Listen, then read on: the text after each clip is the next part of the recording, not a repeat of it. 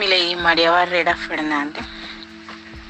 En el día de hoy nos encontramos con la docente en lengua castellana Cindy Estrada Acosta, que labora en la institución educativa de Norosí Bolívar. Y él nos orientará sobre un tema tan interesante como es la neurodiversidad. Señor Cindy, coméntenos, ¿qué es la neurodiversidad y por qué es importante aplicarla en las instituciones educativas?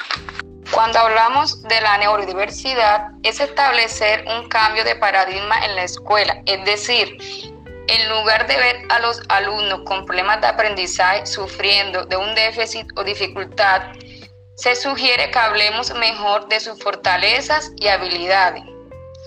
Es importante su aplicabilidad en el aula porque nos ayudará a entender cómo aprenden esos estudiantes así como las relaciones que existen entre sus emociones y pensamientos, para poder así ejecutar las mejores estrategias de aprendizaje.